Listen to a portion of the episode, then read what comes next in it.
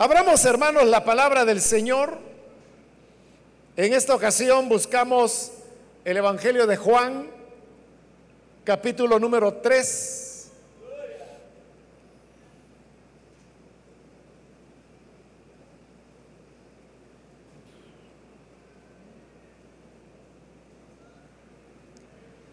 La palabra del Señor nos dice en el Evangelio de Juan, capítulo 3 y versículo 3. Respondió Jesús y le dijo, de cierto, de cierto te digo, que el que no naciere de nuevo, no puede ver el reino de Dios. Nicodemo le dijo, ¿Cómo puede un hombre nacer siendo viejo? ¿Puede acaso entrar por segunda vez en el vientre de su madre y nacer? Respondió Jesús, de cierto, de cierto te digo que el que no naciere de agua y del espíritu, no puede entrar en el reino de Dios. Amén. Solo eso leemos. Pueden tomar sus asientos, por favor.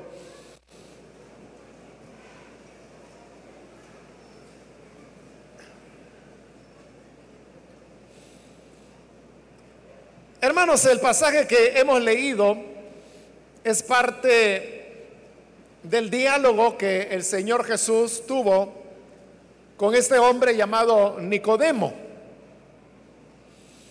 Este era uno de los principales maestros que habían dentro del judaísmo y él había escuchado acerca de, de Jesús, de las obras que hacía, pero lo que más le intrigaba y le llamaba la atención a Nicodemo eran las enseñanzas que el Señor Jesús compartía. Estas eran enseñanzas que rompían con lo que era la manera tradicional que el judío tenía de ver su relación con Dios. Pues para el judío, el, el camino para relacionarse con Dios era la religión. Y en ese caso, pues, la religión judía. Ellos consideraban que siendo fieles en las prácticas, en el calendario litúrgico anual que ellos tenían, en ceremonias como la circuncisión o en prácticas como el guardar el sábado, pensaban que ese era el camino que podía llevar a la vida. Sin embargo, las enseñanzas de Jesús estaban enfocadas en otras cosas. Y ninguna de las cosas que Jesús enseñaba tenían que ver con nada relacionado con religión, con sacrificios, con fiestas, con días sábados, con circuncisión. Es decir, todo aquello que era muy valorado dentro del judaísmo, el Señor Jesús lo desechaba como inservible. Y en lugar de eso, Jesús hablaba de, las virtudes internas que la persona debía tener. Y por eso él tachaba de hipócritas a los fariseos, quienes eran muy fieles en observar las prácticas externas de la religión, mas sin embargo, como el Señor les decía, sus corazones no reunían las características o cualidades que Dios deseaba. Por esa razón es que Él los comparaba con sepulcros blanqueados, los cuales, decía el Señor, por fuera están muy blancos, muy limpios, pero por dentro lo que tienen son huesos de muertos. Y esa pues era una ilustración de cómo los fariseos externamente, en su manera de vestir, en su observancia de la religión judía, eran irreprensibles. Pero en cuanto a las intenciones del corazón, realmente estaban muy alejados de Dios. Y por eso es que el Señor les decía que ellos en realidad los deseos de su padre querían hacer. Y Jesús estaba refiriendo a Satanás, que los deseos de su padre Satanás eran los que ellos querían hacer. De manera pues que la enseñanza del Señor Jesús iba enfocada hacia el interior de la persona y esa obviamente es una enseñanza que continúa vigente en el día de hoy.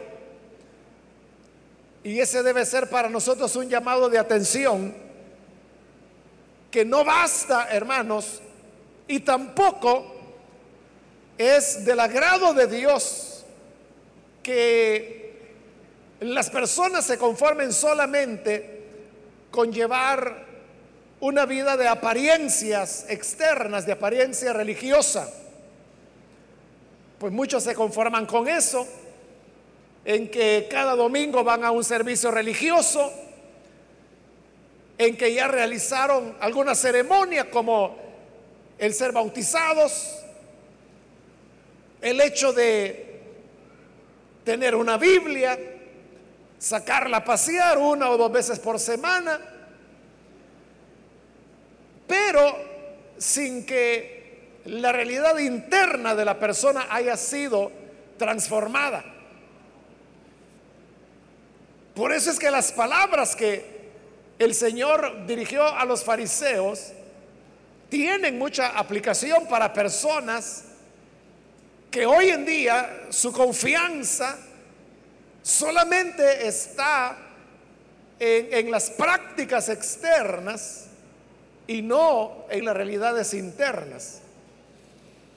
Nicodemo, que era un maestro principal de los judíos, sabía que el enfoque de Jesús no era religioso, sino que era un enfoque de vivir auténticamente las realidades, pero en la vida interna. Y movido por eso es que llega y comienza a conversar con el Señor Jesús. Pero sin esperar a que Nicodemo le formulara alguna pregunta, el Señor directamente se lanza para iniciar su enseñanza. Y en el versículo 3 que leímos, se nos dice que el Señor le dijo a Nicodemo, de cierto, de cierto te digo, que el que no naciere de nuevo no puede ver el reino de Dios. Esa expresión, de cierto, de cierto, el Señor la utilizaba cuando Él iba a dar una declaración que era muy importante. Y al decir de cierto, de cierto, era como afirmar doblemente que lo que él iba a decir era verdad. En el original, que, que es en el griego, lo que está escrito es amén, amén. Te digo que el que no naciere de nuevo no puede ver el reino de Dios. Pero ¿por qué dice amén? Porque amén es la expresión que se utilizaba precisamente para reafirmar que algo era verdadero. Y así es como la palabra amén, que es griego, pasó al español y a través del español vino principalmente eh, a nuestros países por vía de la religión. Y así es como la palabra amén nosotros la hemos adoptado.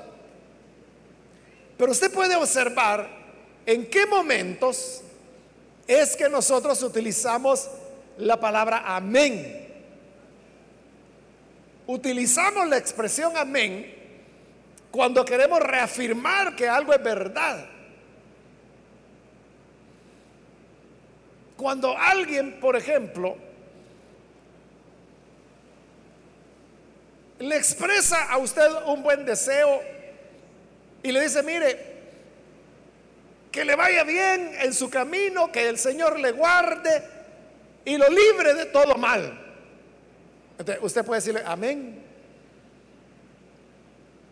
Pero cuando dice amén, lo que está reafirmando es que lo que esa persona acaba de decir, que en verdad así sea que eso que esa persona está expresando como un deseo para usted, en realidad ocurra. Por eso le digo, la expresión amén es una afirmación de la verdad de algo. Y cuando Jesús aquí dice amén, amén, te digo que el que no naciere de nuevo es reafirmar. Por eso es que por ejemplo, en el caso de la Reina Valera lo traduce como desierto, desierto. Porque cierto es aquello que es verdadero. Y lo repite dos veces, desierto, desierto. Que sería como decir en verdad, en verdad. La nueva versión internacional lo traduce, de veras te aseguro. Pero vea, esas dos palabras también son afirmación, porque cuando se dice de veras, uno lo que está afirmando es que eso es verdad. Y luego te aseguro, es cuando nosotros no tenemos duda de algo. Y cuando a alguien le decimos, mire, le aseguro que eso fue lo que dijo. usamos la expresión aseguro como para reafirmar la veracidad. De manera pues que todas estas formas de traducir el amén, amén, son correctas, porque lo que están haciendo es reafirmando la verdad, ya sea de cierto, de cierto, o en verdad, en verdad, o de veras, te aseguro. Pero esa es la idea, que es algo muy verdadero. ¿Y qué es esa verdad que Jesús tiene que decir? Que el que no naciere de nuevo no puede ver el reino de Dios. Otra vez el Señor está haciendo el énfasis en la vida interna de las personas. Porque Él está hablando de nacer de nuevo. Nacer de nuevo es algo que Nicodemo, en su comprensión tan limitada y como él estaba acostumbrada, acostumbrado a los aspectos religiosos que son puramente físicos, naturales. en lo que él pensó es que nacer de nuevo era literalmente lo que Jesús estaba diciendo, volver a nacer. Y por eso es que él preguntó extrañado, ¿cómo puede el hombre ya siendo mayor, siendo hombre, siendo adulto, ¿cómo puede entrar por segunda vez en el vientre de su madre para volver a nacer? Entonces Jesús tendrá que explicar que Él no se está refiriendo a volver a nacer del vientre de nuestra madre, sino que Él se está refiriendo a una experiencia de naturaleza espiritual. De nacer de nuevo es algo que acontece en la interioridad de la persona. Cuando, así como al nacer de nuestra madre, nosotros recibimos una naturaleza que es una naturaleza que heredamos de Adán. Y por eso se le llama la naturaleza adámica. Otra palabra que utiliza el Nuevo Testamento es carne. Y carne no se refiere al cuerpo físico, sino que se refiere a esa herencia pecaminosa que desde Adán ha ido siendo transmitida de generación en generación. Y se transmite porque se recibe en el momento cuando somos engendrados de padres humanos y no tenemos otra opción. La manera como todos llegamos a nacer y a ser es porque fuimos engendrados por padres humanos, un hombre y una mujer, que es papá, que es mamá. Pero al ser engendrados, recibimos esa naturaleza de Adán, que es una naturaleza pecaminosa. Esta naturaleza pecaminosa, como lo dice allá el libro de Génesis, en el capítulo 6, que vio Dios que la intención del hombre era de continuo solamente el mal. Vea cómo es un versículo repetitivo, pero que en esa repetición es muy amplio porque es universal, abarca a todos. Vio Dios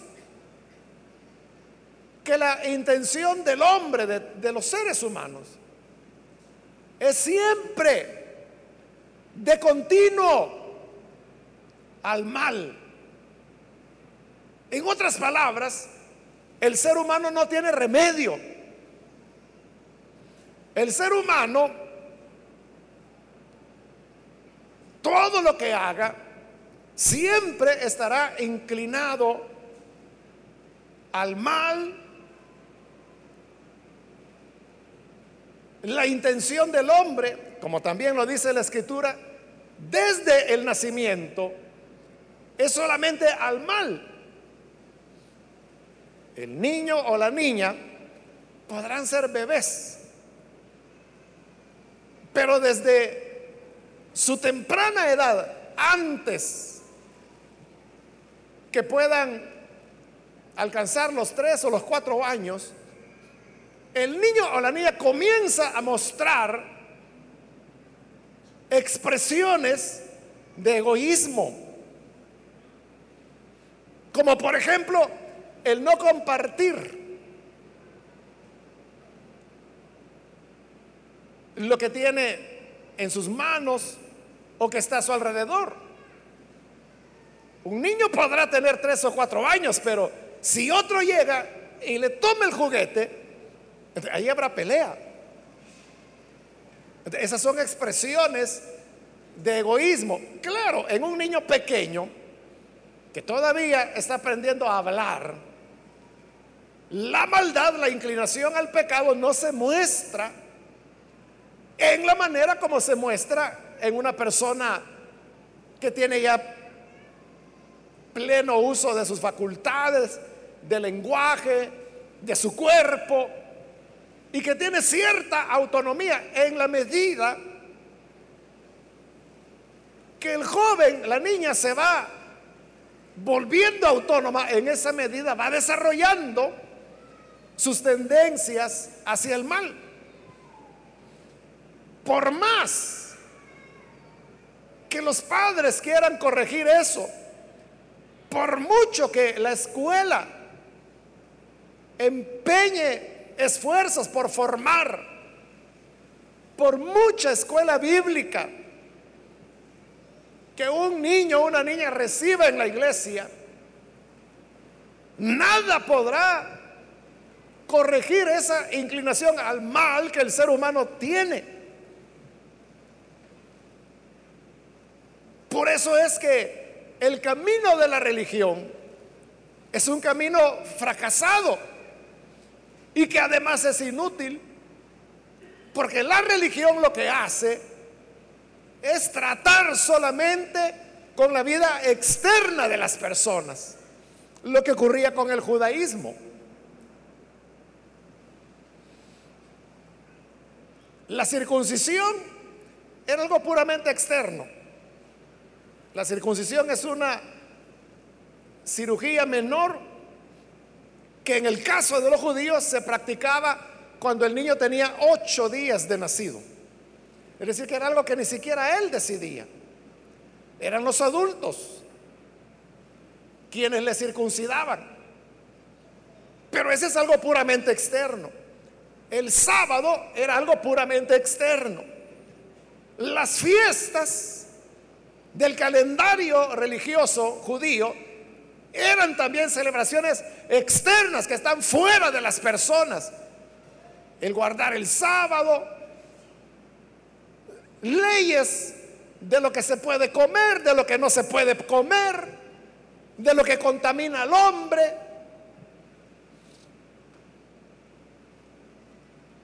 Enseñanzas tales que el cerdo era un animal inmundo y no se podía comer. En tanto que la res, si era degollada y su sangre derramada, era carne que sí se podía comer. Entonces, ellos se fueron creando con la idea que si comían cerdo, eso les iba a contaminar. Pero Jesús en una ocasión dijo, no es lo que entra en la boca del hombre lo que contamina al hombre, sino lo que sale de él.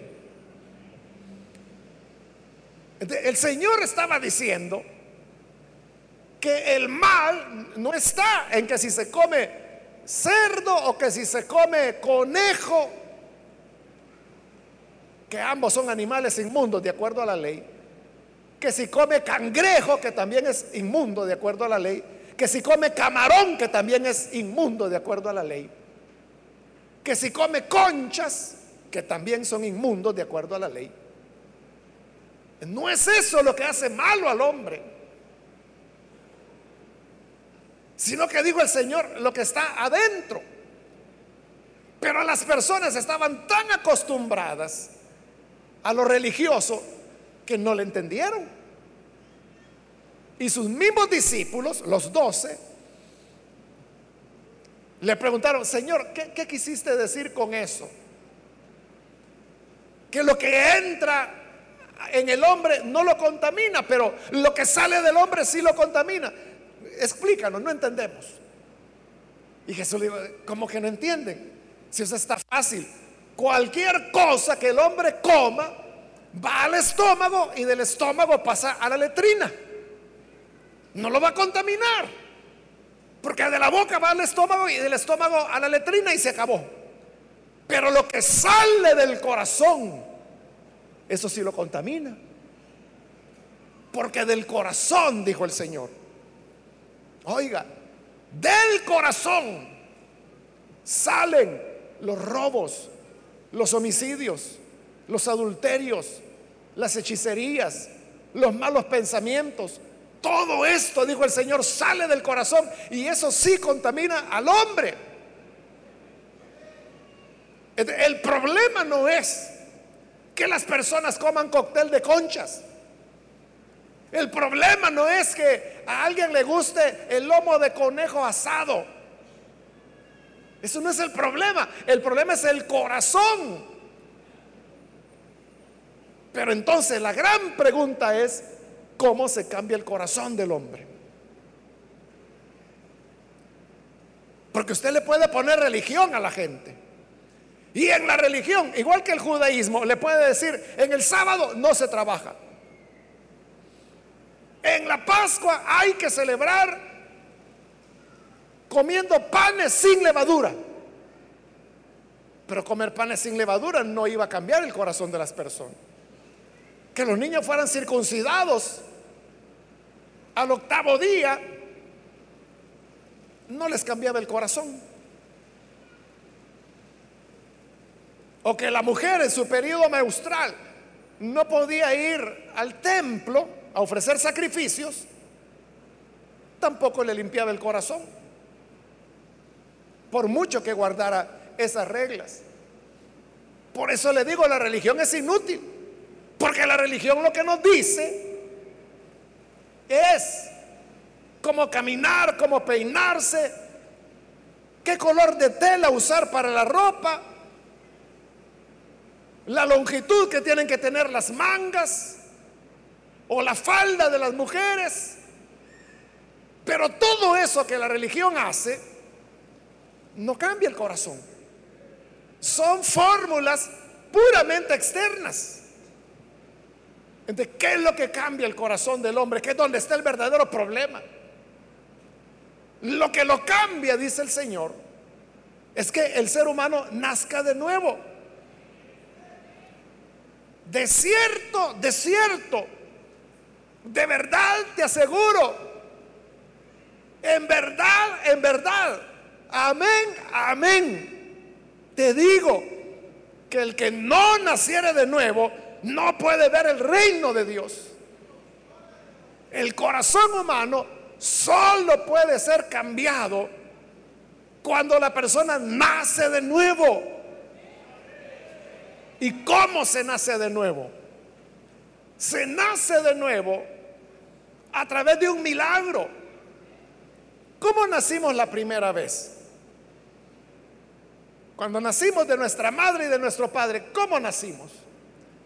Nacimos porque nuestro padre fecundó un óvulo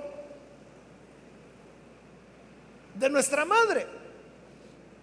Al producirse esa fecundación, ahí se formó un embrión que fue creciendo, se convirtió en un feto, el feto posteriormente se convierte en un bebé, el cual nace y así llegamos a ser. Así es como vivimos. Eso es maravilloso, hermanos. Cómo se produce la fecundación humana, cómo se produce un embarazo, es algo maravilloso. Pero ¿cómo se produce el nuevo nacimiento? El nacer otra vez. Igual tiene que ser una intervención de Dios. Por eso es que cuando Nicodemo preguntó, ¿cómo se hace para entrar por segunda vez en el vientre de la madre y nacer por segunda vez. Y en el versículo 5, Jesús le vuelve a repetir con el mismo énfasis, de cierto, de cierto, de veras te aseguro que el que no naciere de agua y del espíritu no puede entrar en el reino de Dios. Así como en el primer nacimiento se necesita de papá y mamá, para nacer de nuevo, dice el Señor, se necesita de agua y del espíritu. ¿A qué se refiere cuando habla del agua? Se refiere a la palabra de Dios. En la Biblia con bastante frecuencia, tanto en el Antiguo como en el Nuevo Testamento, se utiliza la figura del agua para referirse a la palabra de Dios. Entonces, la palabra de Dios es la que nos permite nacer por segunda vez. Por eso es que allá en la primera carta de Pedro, cuando Pedro dice que hemos sido engendrados por la simiente de la palabra de Dios. En el original lo que dice es que hemos sido engendrados por el esperma de la palabra de Dios. De la palabra es la, semilla, porque simiente, eso significa en español, no, simiente es semilla. Es, es una semilla que tiene la capacidad de producir una nueva vida. el primer componente es la palabra de Dios, pero él dijo, y del Espíritu. el otro elemento es el Espíritu Santo. Porque la palabra tiene que ser completada con el Espíritu de Dios para que produzca un nuevo nacimiento. Igual que una mujer. Ella podrá anhelar ser madre. Quiere tener un bebé. Pero ella sola nunca lo va a poder hacer. Muchos deseos podrá tener. Pero mientras no haya una semilla que la fecunde, nunca tendrá un embarazo. O igual el hombre, ¿no? El hombre muchos sueños podrá tener con llegar a ser padre, pero mientras no fecunde un óvulo, nunca tendrá ese hijo.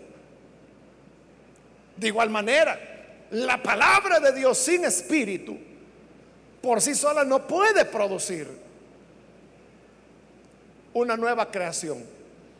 Por eso es que hay mucha persona que lee la Biblia, la conoce, pero no le causa ningún impacto. Yo siempre, hermanos, me recuerdo de un señor, hace ya muchos años de eso, décadas.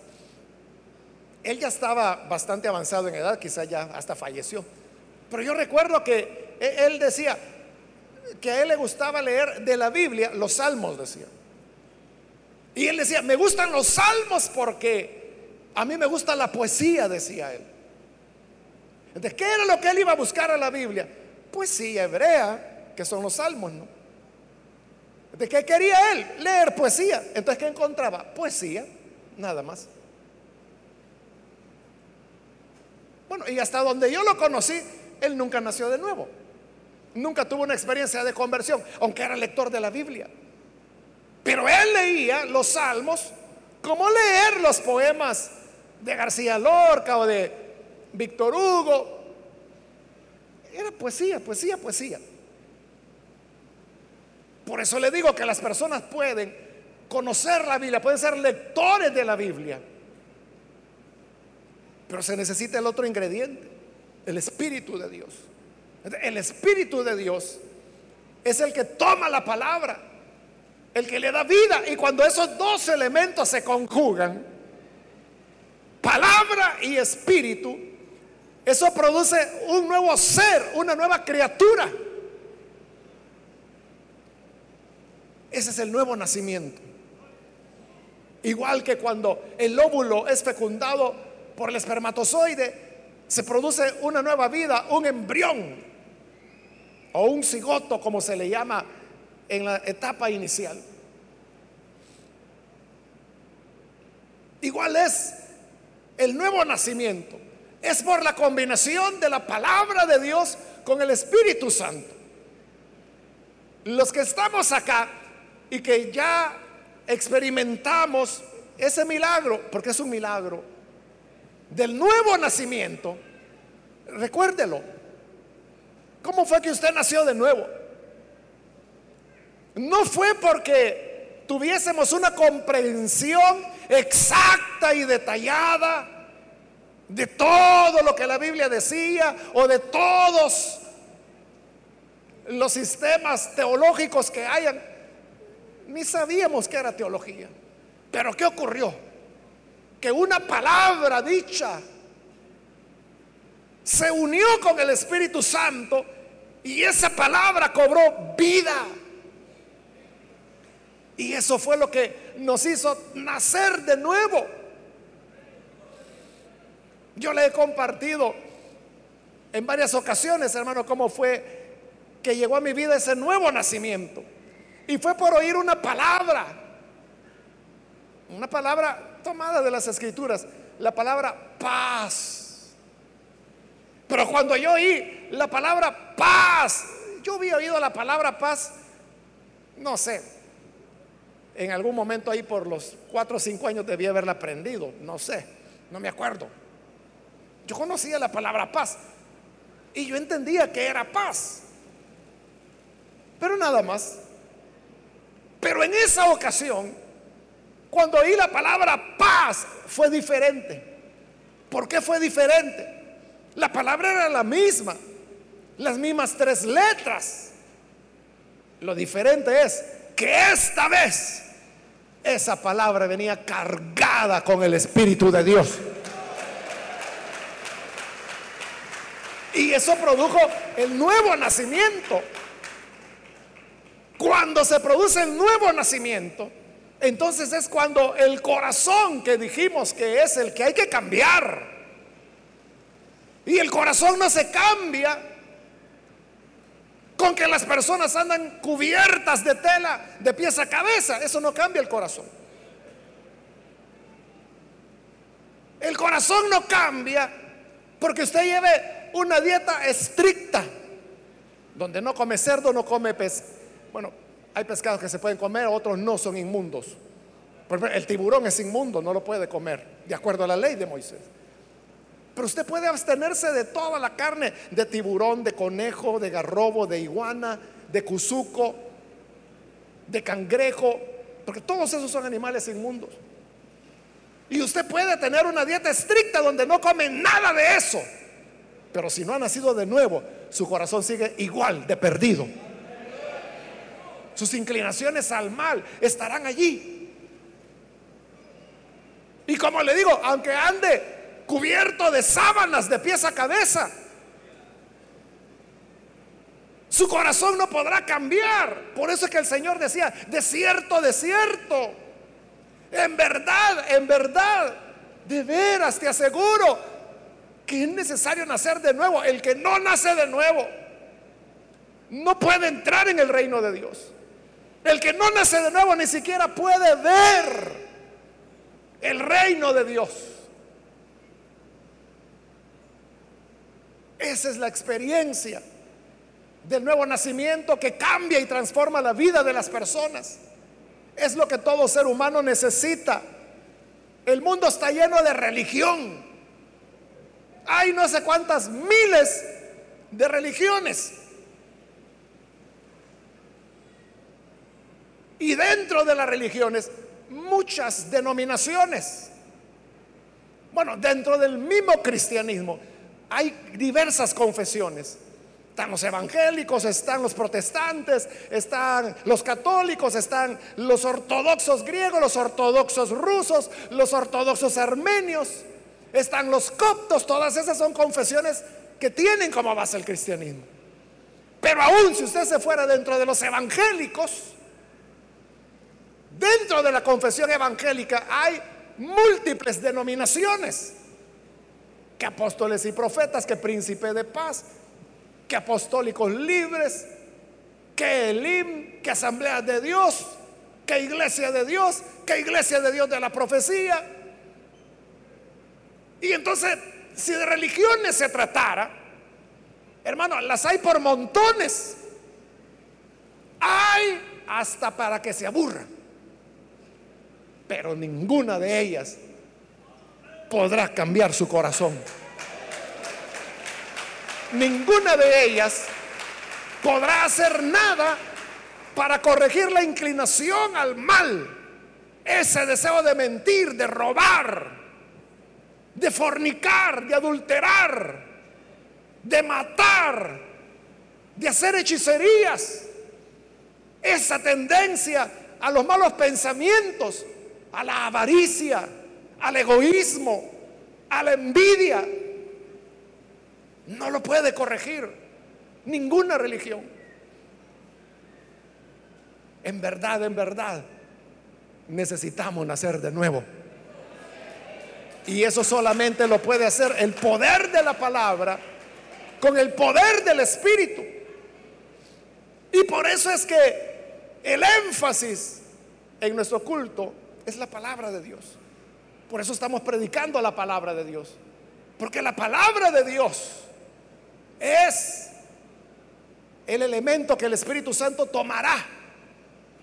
Y que la combinación de agua y espíritu, palabra y espíritu, puede llegar a su ser y transformarle. darle un corazón nuevo, una mente nueva, en donde sus aspiraciones cambiarán.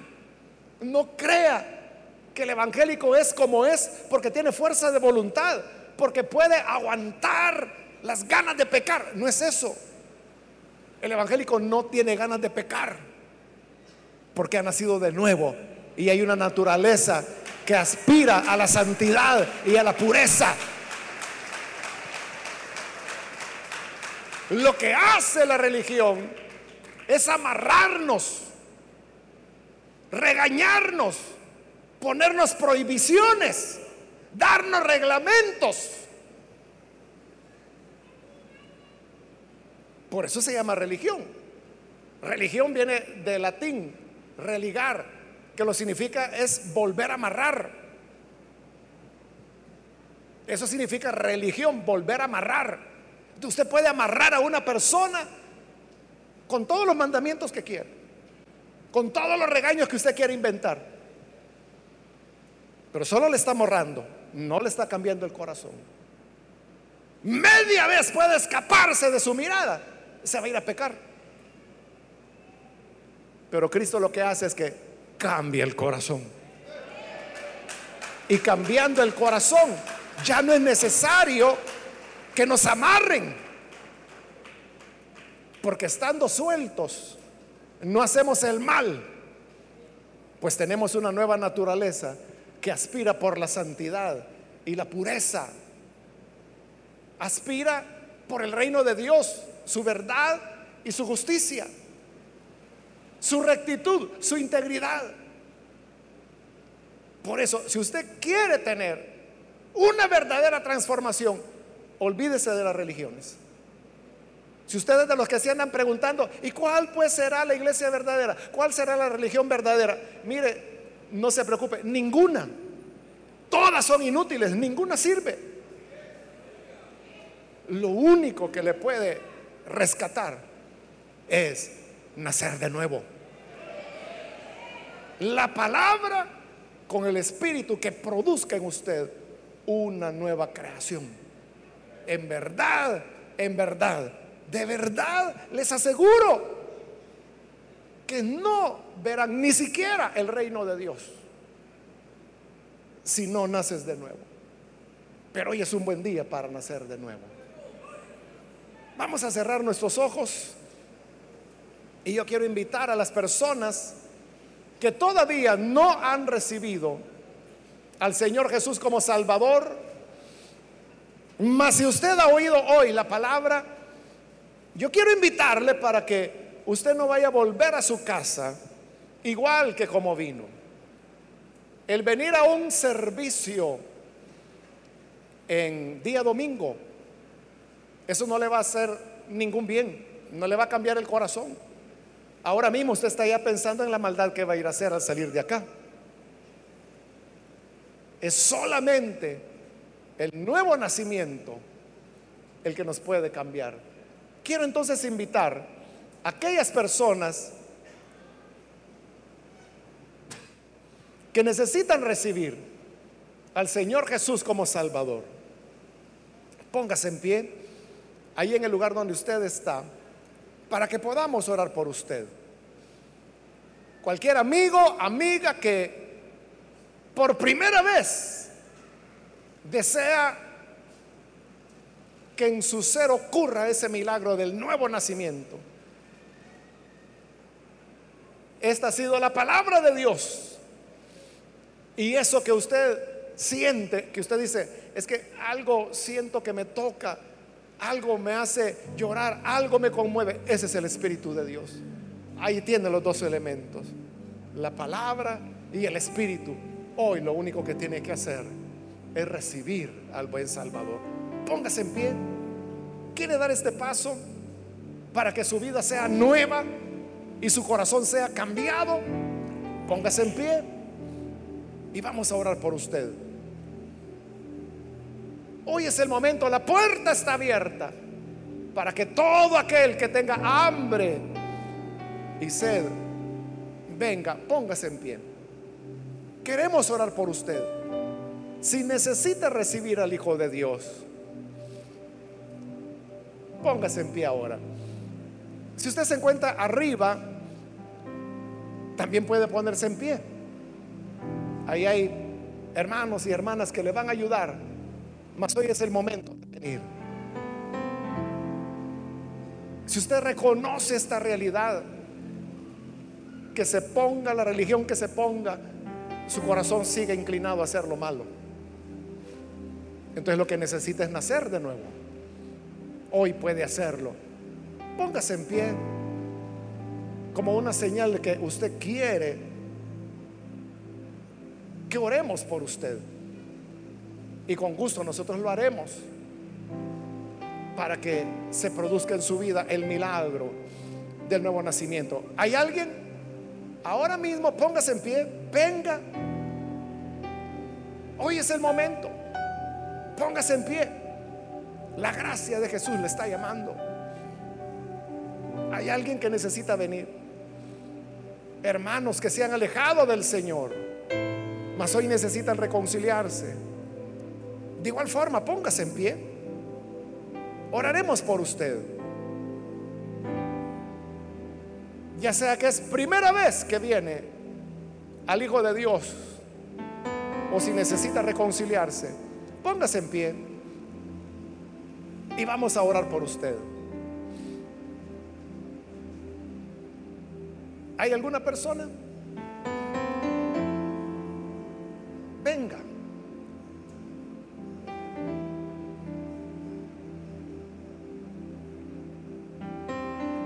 Hoy es cuando el Señor le llama.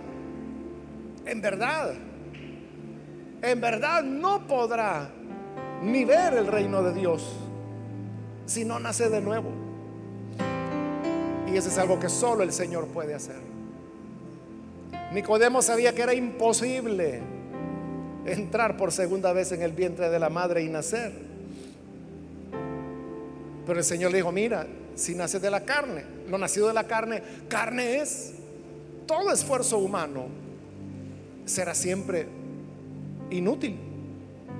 Pero el que nace del agua y del espíritu, ese es el que tiene un corazón nuevo.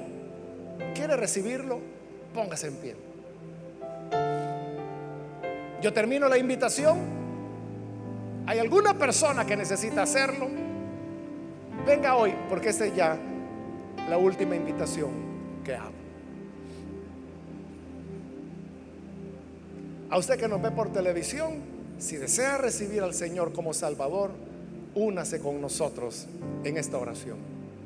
Padre, gracias te damos por tu grande bondad, porque eres bueno, Señor, y porque creemos que por tu palabra y tu espíritu, nuestra vida es transformada, nuestro corazón es cambiado nos das una nueva naturaleza que tiene inclinaciones santas, puras, espirituales. Te rogamos por aquellos que a través de televisión, radio, internet, están uniéndose a esta oración. Donde quiera que se encuentran estas personas, produce en ellos el nuevo nacimiento. Cámbiales. Dales vida nueva para que puedan, Señor, servirte, amarte. Quédate, Señor, con cada persona que hoy está creyendo en ti, porque tú eres nuestra esperanza, eres nuestra luz y eres nuestra vida. Y a los que somos parte de tu iglesia, ayúdanos para caminar con rectitud siempre y que así podamos ser luz en medio de las tinieblas y dar testimonio de las maravillas que solo tú puedes hacer. Por Jesucristo nuestro Salvador lo pedimos. Amén.